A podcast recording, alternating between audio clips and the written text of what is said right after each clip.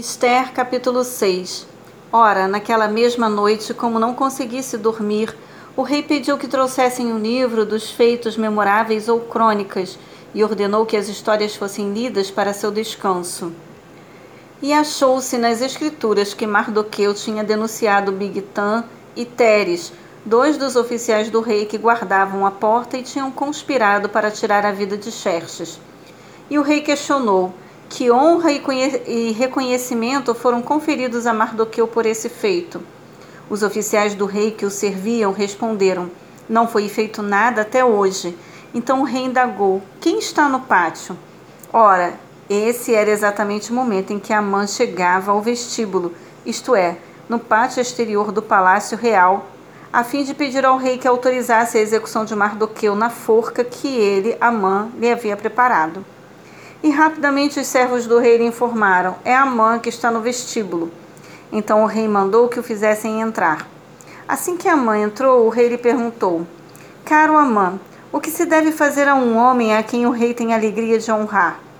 Diante dessa questão, Amã pensou consigo mesmo: Ora, a quem o rei teria tanta satisfação de honrar senão a mim?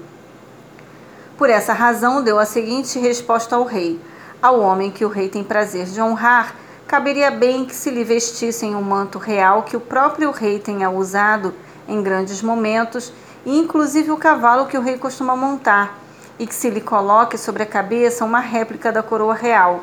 E mais, que tal ato envolva alguns dos mais ilustres príncipes do rei.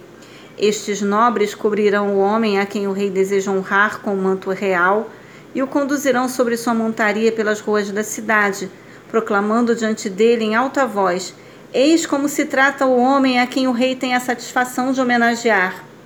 Ao ouvir essa sugestão, ordenou prontamente o rei a Amã: Muito bem, toma, pois, depressa os trajes e o cavalo, exatamente como disseste, e que se faça assim para com o judeu Mardoqueu, que está sentado à porta do palácio real. E lembra-te, não deixes de realizar absolutamente nada do que disseste. Então Amã apanhou o cavalo, vestiu Mardoqueu com o manto real e o conduziu sobre o cavalo predileto do rei pelas ruas da cidade, gritando à frente dele: Eis como se trata o homem a quem o rei tem a satisfação de homenagear. Depois desse evento, Mardoqueu retornou para a porta do palácio real, mas Amã apressou-se em voltar para sua casa, com a cabeça coberta e muito abatido. E Amã contou tudo o que havia ocorrido a Zeres, sua esposa, e a todos os seus amigos. E tanto os seus amigos mais chegados como Zeres, sua esposa, lhe preveniram: Se este Mardoqueu, diante do qual já começaste a cair, é da linhagem dos judeus, não prevalecerás contra ele, mas com toda certeza tua ruína está bem próxima. Enquanto estes ainda conversavam, eis que chegaram os oficiais do rei e se apressaram em levar Amã ao banquete que a rainha Esther havia organizado.